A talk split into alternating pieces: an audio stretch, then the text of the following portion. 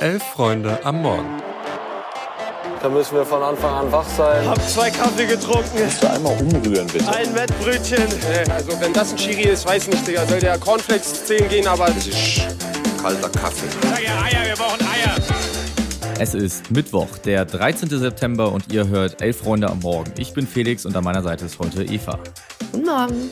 Wir sprechen über den Sieg der deutschen Nationalmannschaft gegen Frankreich, die EM-Qualifikation und geben euch ein kurzes News-Update. Viel Spaß. Die DFB 11 gewinnt also Spiel 1 nach der Flick-Entlastung mit 2 zu 1 gegen Frankreich und zeigt sich, man, man muss es so sagen, in allen Bereichen verbessert. Ein frühes Tor von Thomas Müller und ein spätes von Leroy Sané sorgen für die 2 zu 0 Führung, ehe Antoine Griezmann in der 90. Minute per Elfmeter für den Endstand sorgt.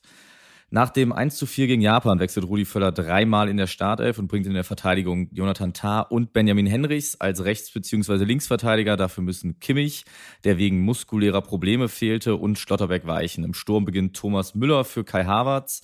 Thomas Müller ist es dann auch direkt, der, nachdem sich Henrichs und Gnabry auf links freispielen, den Ball schnell verarbeitet und bereits in der vierten Minute zum 1 zu 0 trifft. Danach steht Deutschland recht stabil, Frankreich mit mehr Ballbesitz, aber wenig Möglichkeiten aus dem Spiel heraus. In der zweiten Halbzeit dann ein ähnliches Bild, wenig Chancen auf beiden Seiten, der ein oder andere Umschaltmoment, der aber nicht konsequent genug ausgespielt wird, aber eben auch kaum Chancen für Frankreich und schon eine deutlich robustere deutsche Nationalmannschaft. Sané trifft dann nach Vorarbeit von Kai Havertz in der 87. Minute zum 2 zu 0, nur um dann 60 Sekunden später einen sehr plumpen Elfmeter zu verursachen, den Griezmann souverän reinmacht. Ein Sieg also gegen Frankreich, nachdem zunächst schon gemunkelt wurde, wie hoch die wohl gewinnen werden. Eva, ist das jetzt der Startschuss für eine erfolgreiche EM? Was ist dir so aufgefallen bei dem Spiel? Generell tue ich mich immer so ein bisschen schwer damit, äh, nach einem Spiel von einer Kehrtwende zu sprechen oder das eine Spiel als äh, den Aufbruch zu bestimmen, gerade weil es jetzt natürlich auch wieder eine Pause geht. Wir wissen überhaupt nicht, wie es weitergeht. Wer wird denn jetzt Trainer etc.? Rudi Völler wird es ja wohl wahrscheinlich nicht weitermachen. Aber man kann natürlich auch ganz klar sagen, es war einfach verbessert. Also gut, to be honest, viel schlechter als gegen Japan ging halt auch nicht. Aber man will ja auch nicht alles direkt schlecht machen, sondern auch loben. Und ich glaube, das hat das Publikum auch so ein bisschen gemerkt. Das war irgendwie bei jeder mhm. Abwehraktion dabei, hat angefeuert. Äh, es gab irgendwie eine Szene, wo Chan so einen halben Scorpion-Kick äh, rausmacht und da äh, dann irgendwie Konter einleitet. Und ich glaube, das hat man gestern Abend einfach gesehen. Dass, da stand ein Team auf dem Rasen, das zusammen verteidigt hat, das gemeinsam eben auch die, die Wege gefunden hat, nach vorne zu gehen, aber auch eben die Lücken hinten zu schließen. Und natürlich wirst du ein Frankreich nicht 90 Minuten in der eigenen Hälfte lassen. Sie hatten die Mehrzahl an Chancen am Ende, aber man muss eben sagen, dass da vielleicht auch die nötige Prise Glück fehlte. Ich finde, dieser Elfmeter war so ein ganz kurzes Aufblitzen dieser Defensivprobleme, weil es einfach so unnötig war. Also es war einfach, wäre nicht nötig gewesen, in diesem Moment da zu faulen von Sané. Gerade was hat er da in dem Moment überhaupt so in der Abwehr zu suchen, etc. Das fragt man immer im Endeffekt. Hat man eben vorher das 2-0 kassiert und man muss eben nicht diese endlose, äh, oder 2-0, das 2-0 geschossen, man muss nicht diese endlose Diskussion aufmachen, was wäre, wenn, etc. Ähm, aber generell kann man, glaube ich, sagen, auch gerade Nabri hat mir auf, in der ersten Hälfte auf, auf links immer richtig, richtig gut gefallen, wurde da auch immer gut freigespielt. Ist dir denn noch was aufgefallen? Also ich muss sagen, äh, Benjamin Henrichs hat mir extrem gut als Linksverteidiger gefallen. Der spielt ja eigentlich unter Marco Rose im Verein schon lange sehr, sehr gut.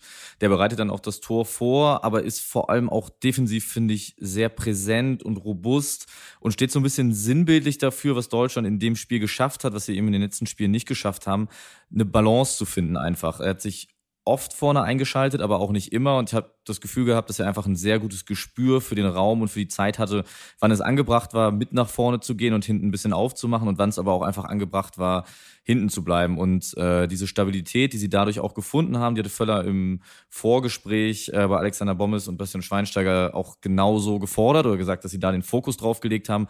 Und ich fand, das war tatsächlich einfach das Hauptaugenmerk, was mir aufgefallen ist. Insgesamt finde ich auch, Euphorie muss das Ganze nur noch nicht auslösen.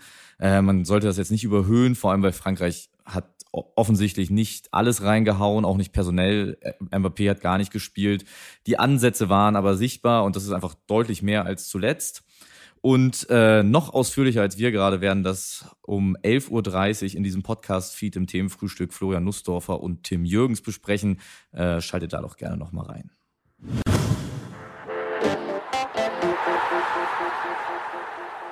Die Ticketpreise für die EM 2024 sind offiziell und die EM-Quali für diesen Monat ist durch.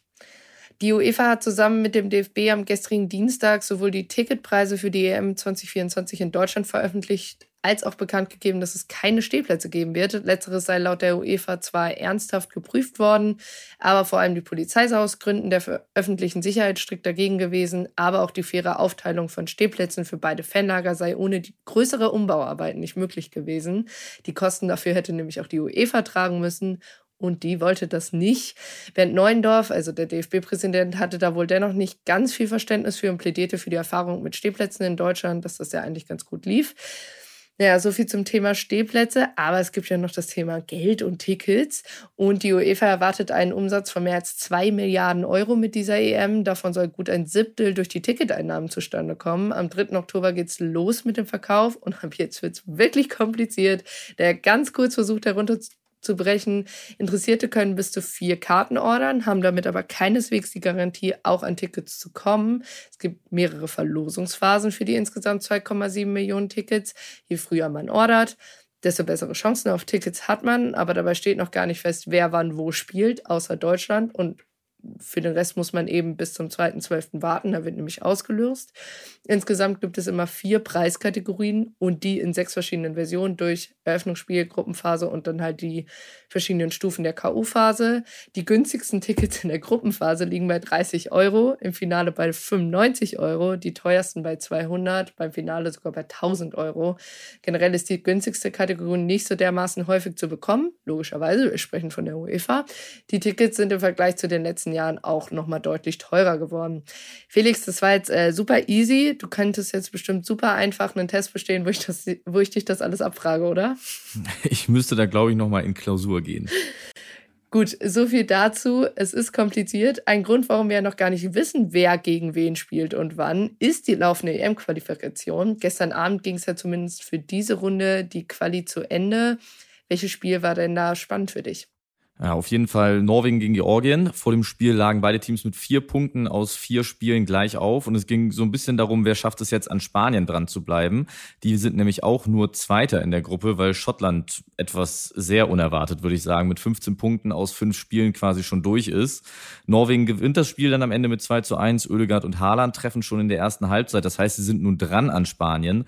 Da die aber noch mehr Punkte und noch ein Spiel weniger haben, werden sie das direkte Aufeinandertreffen im Oktober wohl gewinnen müssen damit die EM mit Haaland und Oedegaard stattfinden kann. Das finde ich aber schon sehr spannend, weil dieses Team gilt ja schon als sehr, sehr talentiert und jetzt das zweite große Turnier hintereinander zu verpassen, wäre, glaube ich, vor allem für die beiden extrem bitter. Was stand denn bei dir oben auf der Liste? Ja, Greta hat es ja gestern schon angesprochen. Äh, Schweden-Österreich war da ja äh, eins der interessanteren Spiele. Das endete 3 zu 1 für die Österreicher. Gerade Marko Nautovic war da der quasi MVP des Spiels. Äh, und die haben sich jetzt mit Belgien zusammen an der Spitze von Gruppe F ein wenig abgesetzt.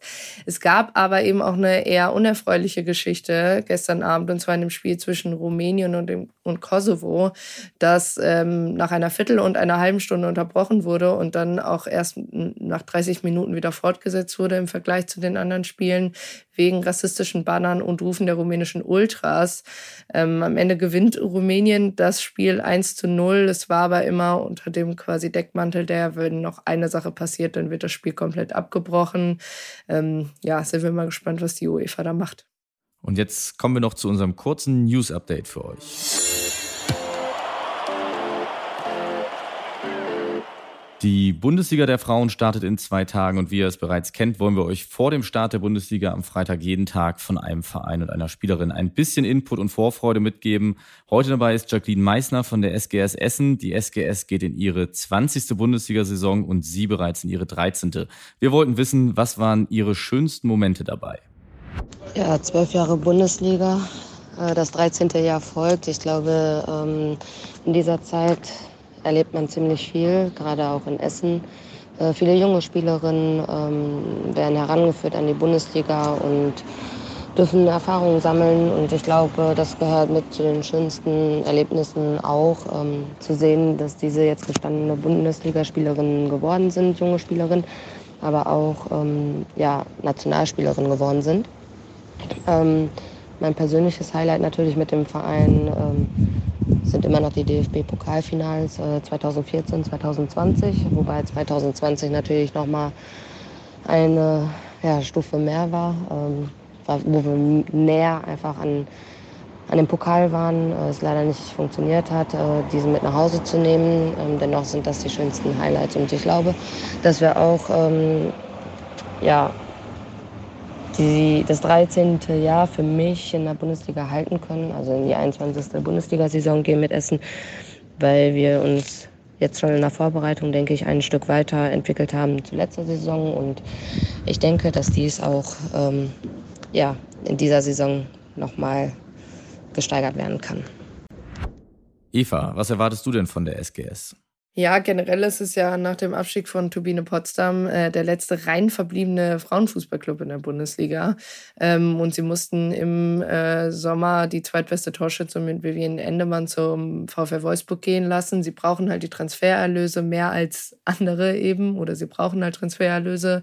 Ähm, dafür neu dabei sind unter anderem Annika Enderle, Valentina Kröll und Lili Pucella. Und ähm, ja, sie gehen in die fünfte Saison unter Markus Högner, also so ein bisschen ja, einfach Stringenz ist dabei. Ich glaube, das ist wichtig. Ich glaube, es wird trotzdem schwierig. Also ich würde ähm, auf jeden Fall zustimmen bei Jacqueline, dass sie natürlich Erfahrung mitbringen.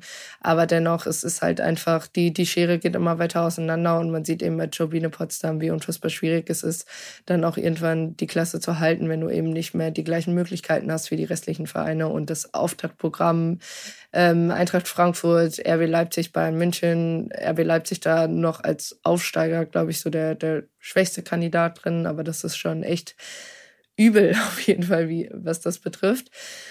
Ja, und dann wollen wir euch noch ein paar News an die Hand geben. Und zwar bleiben wir beim Frauenfußball. Gestern wurde der Kader für die anstehenden Spiele der DFB-Frauen in der Nations League gegen Dänemark und Island veröffentlicht, das ja unter der Leitung von Britta Karlsson stattfinden wird oder die stattfinden werden. Dabei gab es zwei sehr erfreuliche Nachrichten. Julia Gwynn und Linda Dahlmann kehren in den Kader zurück. Sie waren ja beide verletzt und haben beide die WM dadurch verpasst. Nicht dabei sind Melanie Leupolz und Svenja Huth. Letztere ist ja gerade Mutter geworden. Da auch herzliche Glückwünsche von uns. Felix, hast du noch was für uns?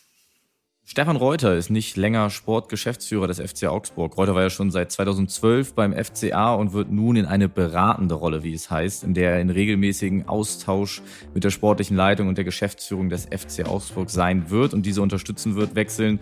Im Sommer hatte der FCA aber mit Marinko Jurendic vom FC Zürich bereits einen neuen Sportdirektor verpflichtet, der eigentlich so eine Art Bindeglied sein sollte, der jetzt deutlich mehr Verantwortung übernehmen wird. Ja, und dann bleibt von uns nur noch zu sagen, einen guten Start in den Tag und wir hören uns morgen. Tschüss. Bis dann.